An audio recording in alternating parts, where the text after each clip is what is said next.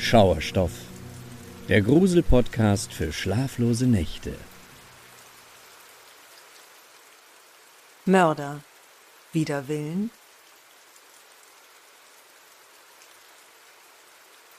Wenn man die Zeitung aufschlägt und von einem neuen Mordfall liest, ist der erste Impuls für viele blankes Entsetzen. Einen anderen Menschen zu töten, erscheint uns so abstrakt, martialisch und auch so sinnlos.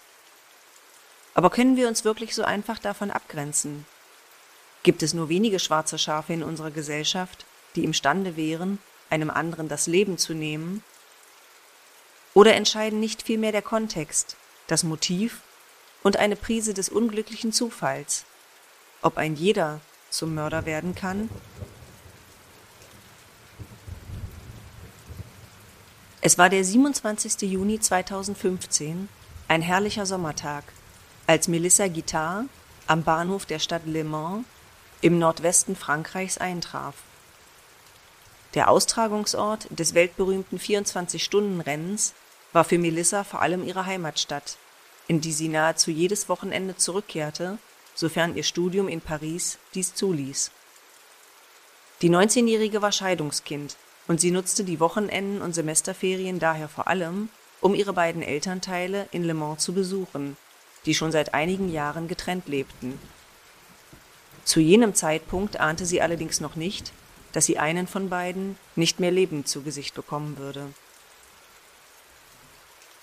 Melissa begab sich zuerst zu ihrer Mutter Turia, bei der auch noch ihre 14-jährige Schwester Salome wohnte. Die beiden lebten in einer herrschaftlichen Villa mit Swimmingpool aus welcher der Vater vor etwa zwei Jahren wegen der Trennung ausgezogen war. Dass die Familie einen derart dekadenten Lebensstil führen konnte, lag vor allem am Beruf des Vaters. Dieser hatte als Manager in einer großen Fleischfabrik jeden Monat viel Geld mit nach Hause gebracht. Jahrelang hatte die Familie in Saus und Braus gelebt, dekadente Feste gefeiert und das Geld mit beiden Händen ausgegeben. Nach der Scheidung hatte der Vater sich ein Luxus-Appartement in der Innenstadt von Le Mans genommen und sich überdies eine große Abfindung von seinem Arbeitgeber auszahlen lassen. Doch trotz der Trennung und Umverteilung der wirtschaftlichen Verhältnisse war der Kontakt der Eltern freundschaftlich und respektvoll geblieben, nicht zuletzt wegen der Kinder. So schien es zumindest nach außen. Nachdem Melissa zwei Tage bei ihrer Mutter und Schwester verbracht hatte, wollte sie am 29. Juni 2015 ihrem Vater einen Besuch abstatten. Sie hatte ihre beste Freundin mit im Schlepptau, als sie an diesem heißen Nachmittag vor dem sanierten Gründerzeitbau stand und klingelte. Verwundert musste sie feststellen, dass auch nach einigem Warten niemand öffnete. Das war äußerst untypisch für ihren Vater. Frederic Guittard galt als absolut zuverlässiger Mensch und sagte insbesondere seinen Töchtern immer Bescheid, wenn er sich verspätete. Als der Vater auch nach mehrmaligem Klingeln nicht reagierte, zückte Melissa ihren Zweitschlüssel. Sie konnten ebenso gut auch oben in der klimatisierten Wohnung auf ihn warten. Gemeinsam gingen die Mädchen hoch in den dritten Stock, wo Melissa nun die Wohnungstür aufsperren wollte. Doch schon nachdem sie den Schlüssel herumgedreht hatte, bemerkte sie, dass etwas die Tür offenbar von innen blockierte. Auf der anderen Seite lag ein umgefallener Stuhl. Schon jetzt regte sich in der 19-Jährigen die Befürchtung, dass irgendetwas nicht stimmte. Es gelang ihr schließlich, den Stuhl beiseite zu schieben, und Melissa und ihre Freundin traten in den Flur. Und hier offenbarte sich die eigentliche Tragödie. Wenige Meter entfernt lag ihr Vater reglos auf dem Boden. Er war blutüberströmt und sein Körper wirkte leblos. Die 19-Jährige wagte nicht, näher zu treten. Zu groß war die Angst, selbst feststellen zu müssen, dass ihr Vater nicht mehr lebte. Panisch verließen die Mädchen die Wohnung und rannten ins Treppenhaus. Hier verständigten sie sofort die Einsatzkräfte und nur wenige Minuten später stürmten ein paar Sanitäter die Wohnung. Diese konnten allerdings nur noch den Tod des Vaters konstatieren und auch ein anschließend herbeigerufener Gerichtsmediziner bestätigte, Frederic Guittard war beim Eintreffen seiner Tochter schon seit mehreren Stunden tot. Die nähere Inspektion bestätigte auch, was schon auf den ersten Blick ersichtlich schien. Der 51-Jährige war gewaltvoll ermordet worden. Man hatte ihn mit einem Schuss in die Seite einem in die Schläfe und einem weiteren Schuss in den Nacken regelrecht hingerichtet. Als die Spurensicherung eintraf, suchte man zuallererst nach verwertbaren Fingerabdrücken, die der oder die Täter am Tatort zurückgelassen haben konnten. Doch leider Fehlanzeige. Im gesamten Appartement fand man nur die Fingerabdrücke des Opfers. Lediglich den Abdruck eines Handschuhs entdeckte man schließlich auf einer Möbelfläche. Dies ließ darauf schließen, dass Frederic Guittard vorsätzlich ermordet worden war, da Vorkehrungen zur Spurenvermeidung getroffen worden waren. Das größte Rätsel blieb jedoch vorerst das Motiv hinter dem Mord, denn der Familienvater galt als unheimlich gesellig, freundlich und beliebt. Niemand aus seinem Freundes- oder Bekanntenkreis oder auch aus seinem beruflichen Umfeld konnte irgendetwas Negatives über ihn sagen. Es schien fast, als sei der 51-Jährige zu nett gewesen, als dass irgendjemand ihm so etwas hätte antun können. Doch das Opfer war bekanntermaßen von seiner ehemaligen Partnerin getrennt und lebte in Scheidung. Es musste also zumindest einen Menschen gegeben haben, mit dem Frederic Guittard Spannungen erlebt hatte. Man bestellte also seine in Scheidung lebende Ex-Frau Turia aufs Revier. Die 46-Jährige wirkte massiv erschüttert von der Nachricht über den Tod ihres Ex-Mannes. Immerhin waren die beiden über 25 Jahre zusammen gewesen. Sie gab zu Protokoll, dass an dem Wochenende vor der Tat ihre beiden Töchter bei ihr gewesen seien. Am Morgen der Ermordung des Opfers war sie in der Stadt gewesen, um Geld abzuheben sowie ein paar Einkäufe zu erledigen.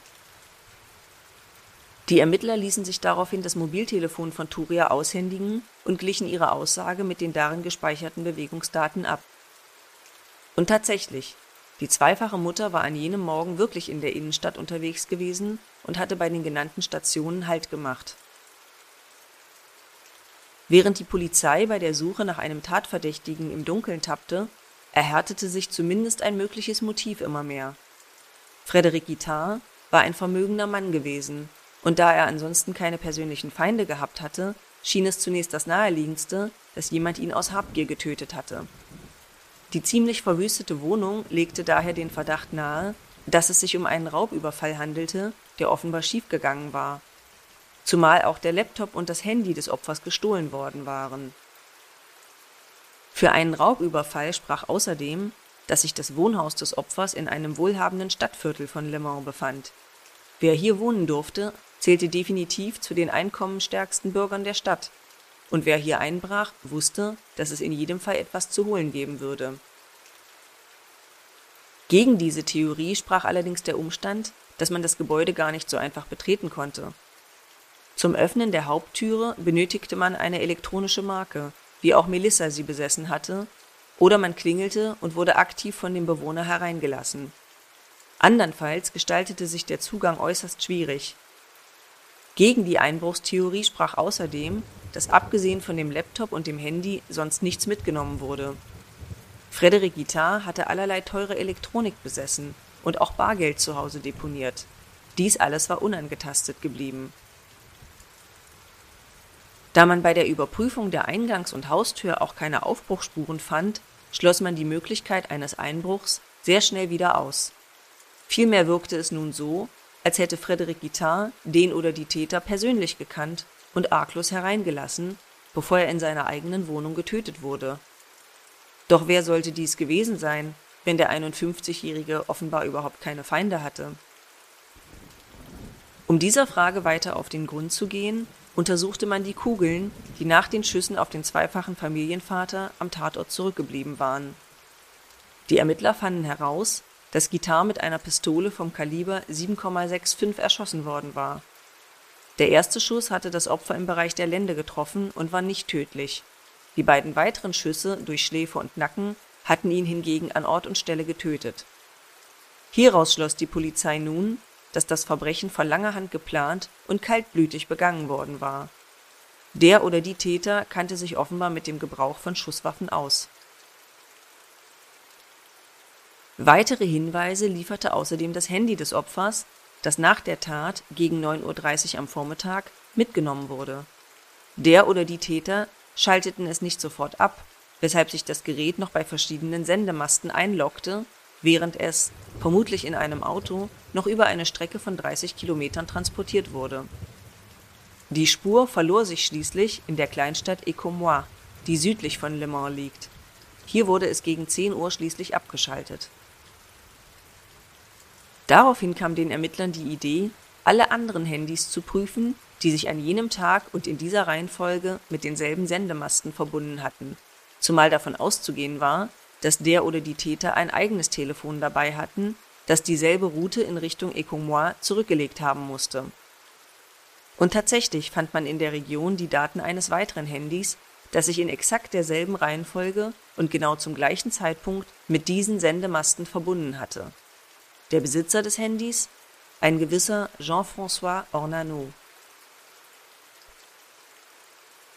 Doch mit dem Aufspüren dieses potenziell Verdächtigen ergab sich leider ein großes Problem. Der Mann war im Zuge der polizeilichen Ermittlungen bis dato noch überhaupt nicht in Erscheinung getreten. Es gab weder eine private noch eine berufliche Verbindung zu Frédéric Guittard. Wie sollte man ihm also einen Mord an letzterem nachweisen? Und es sollte noch abenteuerlicher werden. Jean-François Ornano war in seinem ganzen Leben noch kein einziges Mal straffällig geworden. Die Theorie von einem gewieften Kriminellen und möglichen Auftragskiller kam also ebenso ins Wanken. Außerdem musste die Polizei feststellen, dass Ornano gar nicht aus der Region stammte, sondern über 1000 Kilometer entfernt seinen Wohnsitz hatte. Der 41-Jährige wohnte auf der Insel Korsika. Dort hatte er eine Tochter und lebte getrennt von seiner Ex-Frau. Er passte absolut nicht in das Bild eines kaltblütigen Mörders. Trotzdem war die Polizei sich sicher, dass er derjenige war, der Frédéric Guittards Handy von Le Mans nach Ecomois gefahren hatte. Irgendeine Verbindung musste es also geben. Und diese fand sich auch schließlich. Nachdem sich der Verdächtige von seiner Ex-Partnerin getrennt hatte, hatte er offenbar eine neue Liebe gefunden. Seine neue Freundin hieß Magali Pinardot und sie waren erst seit sechs Monaten ein Paar. Und Magali war wiederum die beste Freundin von Turia Guittard die Ex-Frau des Mordopfers, die selbst am Tag der Tat ein wasserdichtes Alibi hatte. Da die Polizei zunächst keine direkte Verbindung zwischen dem mutmaßlichen Täter Jean-François Ornano und der Witwe Turia Guittard rekonstruieren konnte, konzentrierte man sich stattdessen auf die Kommunikation zwischen Turia und Magali. Die beiden Freundinnen hatten sich vor einigen Jahren in der Nähe von Paris kennengelernt. Seitdem standen sie offenbar in sehr regem Austausch Sie telefonierten oft stundenlang miteinander und schickten sich unzählige Nachrichten hin und her. Als Magali schließlich einen Urlaub auf Korsika verbrachte, lernte sie dort Jean-François Ornano kennen und blieb dort, der Liebe wegen. An ihrer engen Freundschaft zu Turia schien dies offenbar nichts zu ändern. In den Nachrichten, die die Freundinnen sich hin und her schickten, stießen die Ermittler auf weitere pikante Informationen. So beklagte Turia sich bei ihrer Freundin, dass Frédéric Guittard sie etliche Male betrogen habe und sie nach der Scheidung kein Geld von ihm bekäme. Die zweifache Mutter hatte also jeden Grund, wütend auf ihren Ex-Mann zu sein, und die Scheidung verlief offenbar doch nicht so einvernehmlich, wie Turia es bei ihrer Befragung zu Protokoll gegeben hatte. Als die Ermittler dann nachzeichneten, wo das Paar Jean-François Ornano und Magali Pinardot sich in den Tagen vor der Tat aufgehalten hatte, setzte sich ein weiteres Puzzleteil zusammen. Man fand heraus, dass beide das Wochenende in der Villa bei Turia Guitar verbracht hatten, obwohl die Witwe diese Information bei ihrer Vernehmung offenkundig unterschlagen hatte. Zeugen aus dem Ort hatten die drei zusammen bei einem Nachbarschaftsfest gesehen. Um nun auf die Spur zu kommen, ob Jean-François Ornano tatsächlich als Auftragsmörder nach Le Mans bestellt worden war, überprüfte man auch die Nachrichten, die dieser mit seiner Freundin Magali Pinardot ausgetauscht hatte Etwa 14 Tage, bevor Frédéric Guittard in seiner Wohnung hingerichtet worden war, hatte das Paar sehr aufschlussreiche Korrespondenzen gehabt. Magali schrieb etwa, dass Frédéric Guittard ein richtiger Bastard sei, was Ornano beantwortete, indem er vorschlug, nach Le Mans zu fahren und ihn zu konfrontieren. So schnell wie möglich, antwortete hierauf Magali. Dieser Typ verdient eine Kugel in den Kopf. Ornanos Antwort war dann, sag Bescheid, wann es losgeht. Für die Polizei waren diese Nachrichten der absolute Beweis, dass Magali Pinardot und Jean-François Ornano den Tod Frédéric Guittars gemeinsam verschuldet hatten. Die spannende Frage blieb nur, was hatte Turia damit zu tun? Hatte sie etwa selbst geäußert, dass ihr Ex-Mann sterben solle und diesen Wunsch in die Hände des Partners ihrer besten Freundin gelegt? Oder hatte die zweifache Mutter keine Ahnung und wusste nicht, dass ihre engste Freundin und Vertraute zusammen mit ihrem neuen Mann für sie buchstäblich über Leichen gehen würde? Außerdem galt es zu klären, wer tatsächlich geschossen und somit das Leben des zweifachen Familienvaters ausgelöscht hatte. Doch wie sich zeigen sollte, gestaltete sich die Beantwortung all dieser Fragen als äußerst schwierig. Um Magali Pinardot und Jean-François Ornano dingfest zu machen, kontaktierte man zuallererst die Kollegen auf Korsika. Mittels groß angelegtem Polizeiaufgebot stürmte man am 16. Januar 2016, sechs Monate nach der Ermordung Frédéric Guittars, das Haus des Paares und nahm die Verdächtigen fest.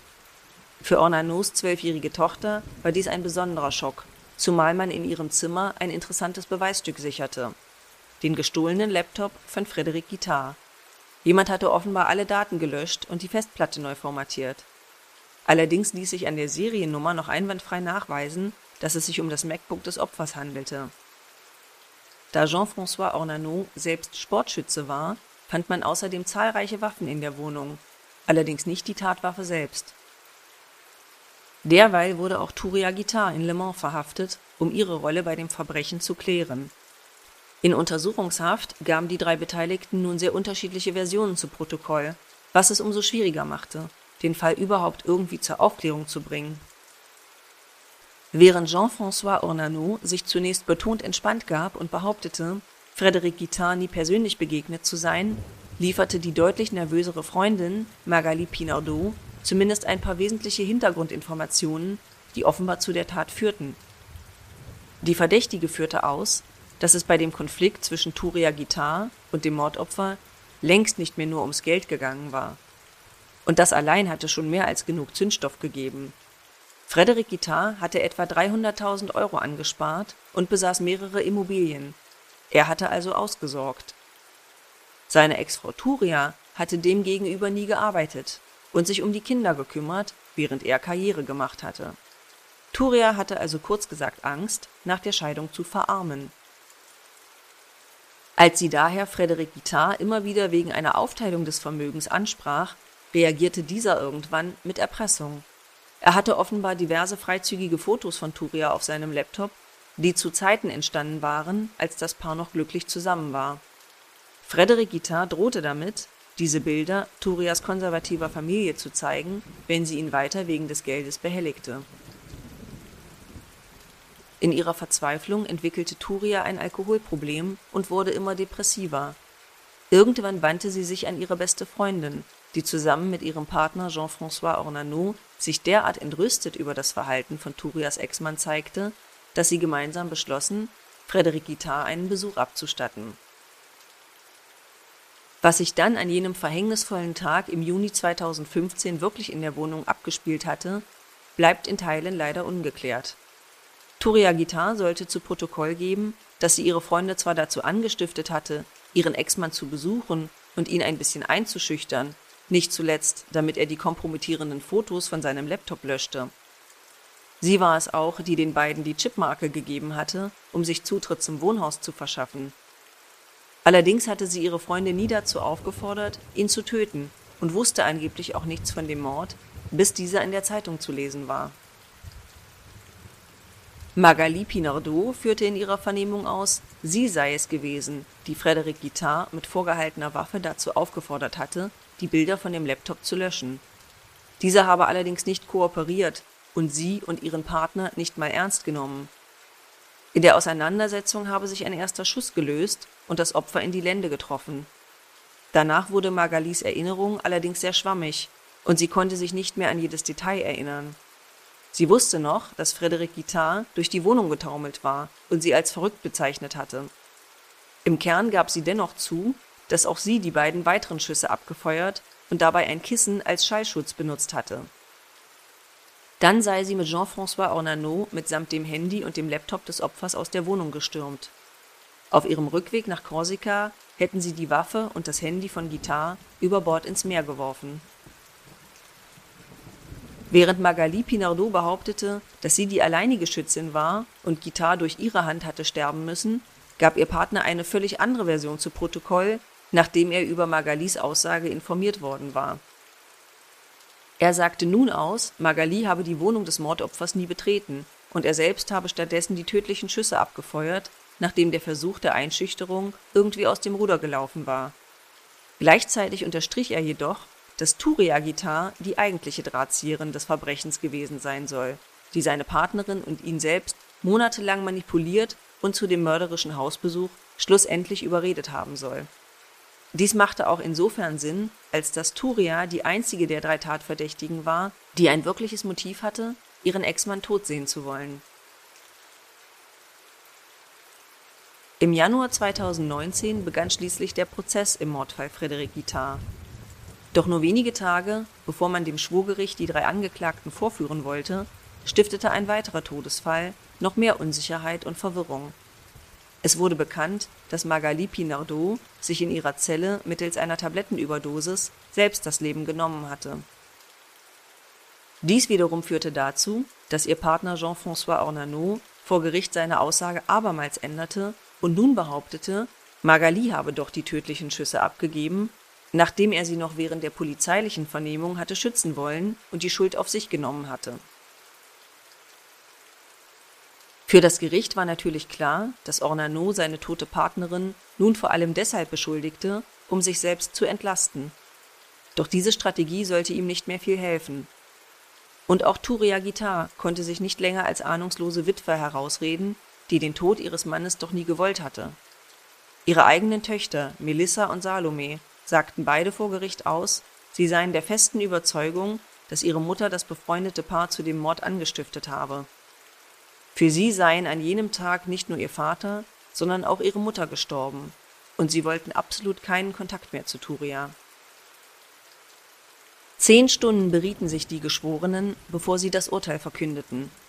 Sowohl Jean-François Ornano als auch Turia Guittard wurden beide der Beihilfe zum Mord für schuldig befunden, Turia zudem der Anstiftung zum Mord. Beide wurden zu jeweils 20 Jahren Haft verurteilt doch auch, wenn die beiden Angeklagten am Ende ihre Strafe bekommen haben, fällt es dennoch schwer, diesen Fall moralisch richtig einzusortieren. Ein Mensch war durch die Hand eines anderen gestorben, und dies musste bestraft werden, so viel stand fest. Aber was war mit den Hintergründen zu der Tat? Sofern Frederik Guittard seine Frau wirklich erpresst hatte, hatte Turia nicht jedes Recht, wütend auf ihn zu sein? So wütend, dass sie das brennende Gefühl der Rache nicht länger unterdrücken konnte und was war mit ihren beiden Freunden? Natürlich hatten sie etwas grundlegend Falsches getan. Aber was zählte die Tatsache, dass hier zwei Menschen dafür eingestanden waren, dass ihrer engen Freundin Unrecht getan worden war? Und schlussendlich blieb auch ungeklärt, ob es nicht wirklich ein Einschüchterungsversuch gewesen war, der einfach schiefgelaufen war. Da alle drei Beteiligten nicht vorbestraft waren, ein durchaus plausibles Szenario. Magali Pinardot hat ihr Wissen um die Wahrheit mit ins Grab genommen. Vielleicht hatte sie sich selbst das Leben genommen, weil sie tatsächlich zur Mörderin geworden war. Und doch lässt sie uns mit der unangenehmen Wahrheit zurück, dass, wenn eins zum anderen kommt, der Mensch offenbar zu allem imstande ist.